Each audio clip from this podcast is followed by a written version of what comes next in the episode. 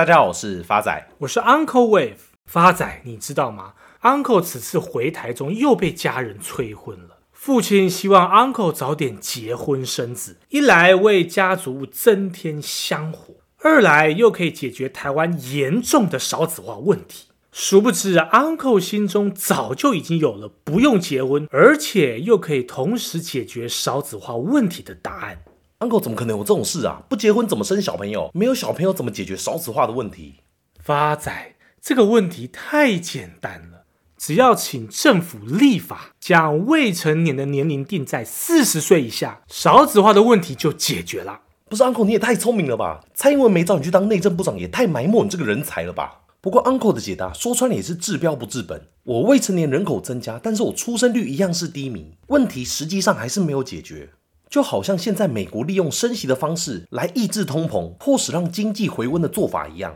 因为在二月初，联总会宣布升息一码，这是从去年多次暴力升息后最温和的一次。这也让投资人认为升息是不是已经到顶了？之后景气是不是要开始回温的意思一样。但联总会主席鲍威尔却不断强调，除了目标利率区间持续上调，未来仍然会持续升息外，他也提到金融条件如今已大幅收紧，联总会不再担心短期波动。但是我们还是需要花更长的时间让利率维持在高点。现在的通膨率距离联总会两个 percent 的目标也很遥远。目前联总会的利率水准落在四点五个 percent 到四点七五个 percent 的区间。根据联总会去年十二月释出的讯息，预计将利率上调到五个 percent 到五点二五个 percent 区间。也就是说，未来三月份、五月份各升一码之后，如果通膨有所改善，升息的循环也在此告一段落了。只不过，根据最新出炉一月份的非农就业和通膨的相关数据，热度还是超乎市场的预期。就算联准会现在有心放水，似乎也很难收手。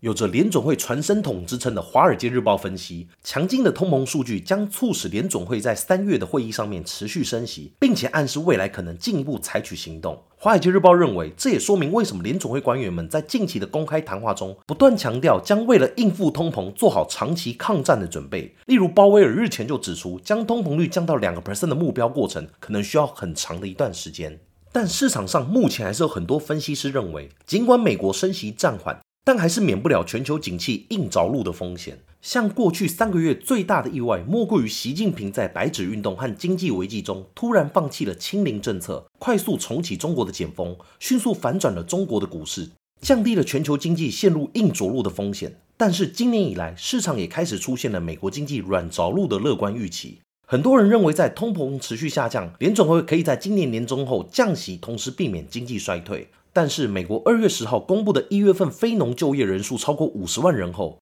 市场对于联准会必须升息超过五个 percent 的忧虑开始蔓延。和市场看法不同的是，分析师认为美国经济在二零二三年充满不确定性，但是在经济衰退、劳动市场过热和软着陆的三种可能性当中，以软着陆的可能性为最低。换句话说，目前全球股市仍然处于经济风险的威胁之中，包含像目前有四大现象凸显经济的不确定性。分别是第一点，利率的快速上升，货币的供给快速下降，这是从之前的联总会主席沃克在一九八零年的量化紧缩后，过去四十年以来的首见。当金融状况出现如此的快速紧缩，经实验研究显示，一般在此情况下，经济衰退的几率很高。第二点，升息控制通膨，目的就是为了让民众能够减少支出，因为升息可以让大部分有房贷的民众的可支配所得会跟着减少。但没想到的是，很多美国居民在房贷利率调涨以前就已经锁定在了低利息固定利率，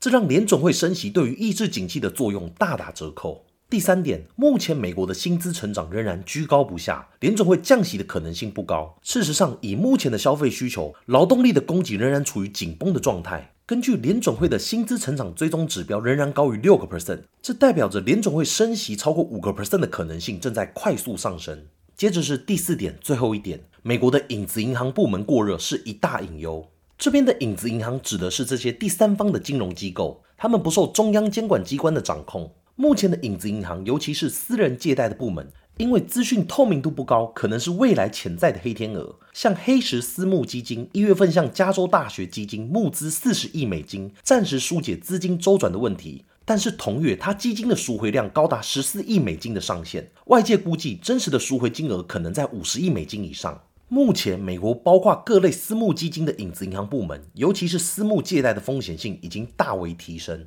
也因此，专家认为，联总会用量化紧缩和利率上调来纠正之前大幅 QE 过度刺激的需求，必然会对未来的需求产生抑制的作用。但是，联总会为了考虑到维持流动性的稳定，现在量化紧缩的速度比起先前量化宽松的速度还要慢上许多，也因此需要更长的时间才能看到需求受到抑制，才能控制短期过热的劳动市场。即便美国软着陆的几率降低。但是大家也不用太过于担心，因为在二零零九年以后，美国用沃克法则对银行的杠杆进行立法上的限制，从零八年以前的四十倍杠杆下降到现在的十倍，所以要产生像零八年那时候的泡沫危机几率不大。就算美国今年发生衰退，也应该是类似两千年科技泡沫后的缓和衰退，失业率最多维持在五到六个 percent 左右。在此情况下，股市下跌的空间可能会约莫落在十到二十个 percent 左右，而不是零八年四十个 percent 以上的崩盘情况。也因此，今年在选择标的上的策略应该更为谨慎。所以，Uncle 今天要带给听众朋友什么稳健的标的呢？答案是有的。今天 Uncle 要跟各位亲爱听众朋友分享的标的正是茂联控股公司，台股代号三六六五，创立于一九九六年，两千年成立茂联控股，注册于开曼群岛，总部位于加州西谷，为全球连接线束解决方案的领导厂商。营业项目与产品结构：电源线及数据连接线组占三十七个 percent，线束占二十九个 percent，扩充基座及扩展连接装置占二十一个 percent，其他占十三个 percent。Uncle 看好的因素有三：第一个，财务面，贸联 KY 累计二零二二年合并营收高达五百三十六点六二亿元，年成长八十七点零八 percent，创下历年新高；而二零二三年一月合并营收高达四十点七六亿元，年成长二十六点九个 percent，亦创下历年同月新高。第二个，Uncle 看好的因素是基本面。茂联 KY 近期并购 Leoni 的工业应用事业 IMBG，也带进半导体设备大厂 ASML 跟欧洲医疗大厂西门子等知名客户，强化了茂联 KY 产品深度及客户的广度，为茂联 KY 业绩挹注新的动能。董事长表示，今年营运可望逐季成长，公司将努力今年营运较去年两位数成长，再创历年新高。借由并购强化产品跟研发技术，取得客户及布局全球，是茂联 KY 去年七年营运重要的策略，更是公司业绩高成长主要推手。总经理也表示，我们并购考量的三个重点分别是市场。客户及技术能力，公司分别于二零一六年收购香港成荣，二零一七年收购 Leoni 的电器事业，二零一八年收购专注资料中心的大陆 Teralux，二零二零年收购新加坡商 Speedy Industrial，以及二零二二年收购 Leoni 的工业应用事业 IMBG。尤其是二零二二年并购 IMBG 后，不仅增加了 ASML、西门子、飞利浦等过去没有打入的欧洲大厂客户，IMBG 的特殊产品也增加了茂联 KY 在半导体、医疗及新能车等产品线。例如，医疗产品从原来的 MRI，现在可以做更多医疗系统产品。比如达文西手臂线束、内视镜系统使用的线束、新能源车的细胶线、抗燃且水陆两用的军事国防规格电缆，以及用在核电厂的连接线材等。目前公司展望出长期发展的四大动能，包括工业用、数据中心、新能源运输以及高价值电器，并将全球布局划分为北美洲、欧洲、东亚、东南亚等四个主要区域。尤其收购了 INBG 后，大幅增加贸联 KY 于欧洲及北美的据点，如今在全球已有三十三个生产据点。二零二二年前三季工业产品占比更大拉幅至三十七个 percent，预估今年占比将进一步拉升。随着并购重效的显现，让茂联 KY 从过去线束厂逐步转型成为提供客户线束连接器以及组装整体解决方案的厂商，公司业绩也展现逐年高成长的力道。值得一提的是，美系外资最新报告指出，茂联 KY 目前有四成营收来自于工业业务。随着工业复苏以及欧元区的一月 PMI 比预期佳，预估贸联 KY 下半年营收将年增十个 percent，全年营收可望年增七个 percent，调高今年及明年每股盈余预估。幅度分别为八个 percent 跟六个 percent。美系外资表示，目前贸联 KY 本益比仅十倍左右，低于历史平均的十三倍，也低于大中华同业的十九倍，决定将贸联 KY 平等调高至加码。目标价由三百零五元调高至三百五十元。第三个，Uncle 看好的因素是技术面。假如未来茂联 KY 的股价有回落到两百五十三元，那么将会是非常好的甜蜜买点。未来的反弹目标价会落在三百二十三元，预期报酬将近有二十七个 percent。最后是回复听众朋友的时间，第一位是我们的老朋友上五二零九九。先五星吹起来！感谢两位一直用幽默风趣的谈话来跟我们分享股市的知识，一定要一直长长久久的分享下去。想请问一下 Uncle，之前有听到过生命周期投资法的问题，想听听看两位对这个有什么看法？不知道用定期定额是否也能这样操作呢？假设平均一个月可以存三万，定期定额这样存到三十五岁，以九比一的方式存台湾五十正二以及台湾五十，到四十岁以后比例改成八比二，以此类推，会有什么我没考虑到的风险吗？亲爱的老朋友上五二零九九，你好。根据生命周期投资法的用意，目的是年轻时可以利用杠杆，进而增加整体的投资报酬率。随着年龄的增加，股票的比例要降低，而债券的部位要拉高，这样才能使退休后的现金流稳定，进而降低整体资产的风险。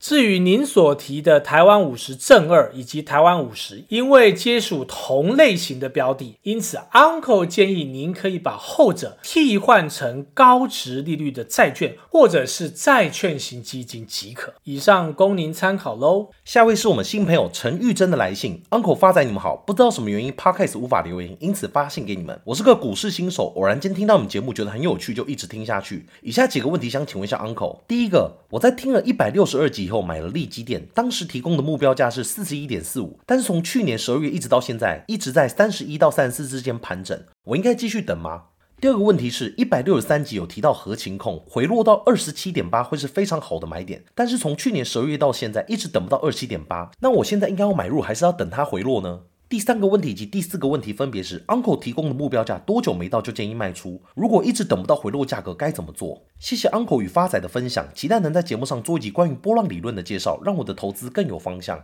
亲爱的新朋友陈玉珍同学，你好。至于您的疑问，Uncle 帮你统整两个答案来回复您。第一个，利基电，Uncle 帮您精算了一个价格。只要未来利基店没有跌破二十九点七元，原则上续保即可。至于您问到目标价多久没到，则建议卖出。Uncle 通常建议只要半年线没破，继续持有即可，无需太担心。至于您的第二个问题，合情控，虽然目前价格还没到二十七点八，但是 Uncle 依旧建议耐心观察即可。毕竟未来还有许多好公司跟大家分享。至于最后波浪理论的介绍，Uncle 在五十三集有非常精辟的详解，有空您可以回去参考看看喽。Uncle 在此做一个总结：未来不管经济是软着陆还是硬着陆，只要严格遵守自己设定的投资纪律，就算未来遇到股市修正，我也会比其他投资人找到更多的机会。谢谢大家，我是 Uncle Wave，我是发仔，我们下次见。